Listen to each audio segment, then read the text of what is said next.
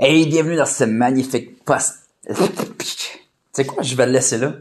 On va garder ça authentique. Hey, bienvenue dans ce magnifique podcast, Un meilleur humain. Aujourd'hui, on va parler de quelque chose d'assez extraordinaire et d'assez paradoxal en même temps. En fait, c'est très simple. Vous êtes maître de vos problèmes. Ah, qu'est-ce que je veux dire par là?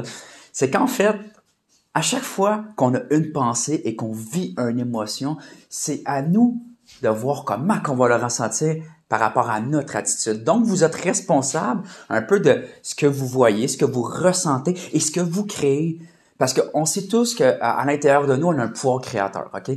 Donc, euh, souvent, il y a des gens qui vont faire euh, allusion que c'est, bon, la, loi de l'attraction. Si je vous explique grosso modo, la loi de l'attraction, l'attraction, c'est la pensée créée. Donc, c'est qu'on projette dans l'univers une pensée, puis cette pensée-là peut se concrétiser, OK? Donc, autant que la pensée est négative que positive, ça peut se concrétiser. Donc, faites attention quand euh, vous utilisez vous utilisez la loi de l'attraction, OK?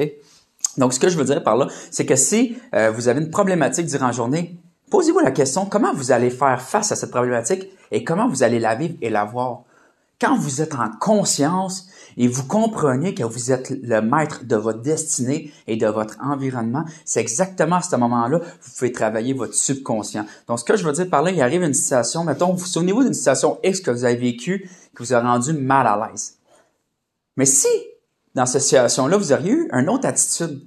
OK, on dit que ce soit une séparation, etc. Puis là, vous dites, ah, yo, je suis pas capable, je trouve ça dur. Oui, effectivement, si tu dis que t'es pas capable, tu trouves ça dur, effectivement, tu vas trouver ça dur. Mais si d'un autre côté, tu essaies de comprendre ton émotion, de la ramener à toi et de la switcher vers une autre perception. Vous me suivez?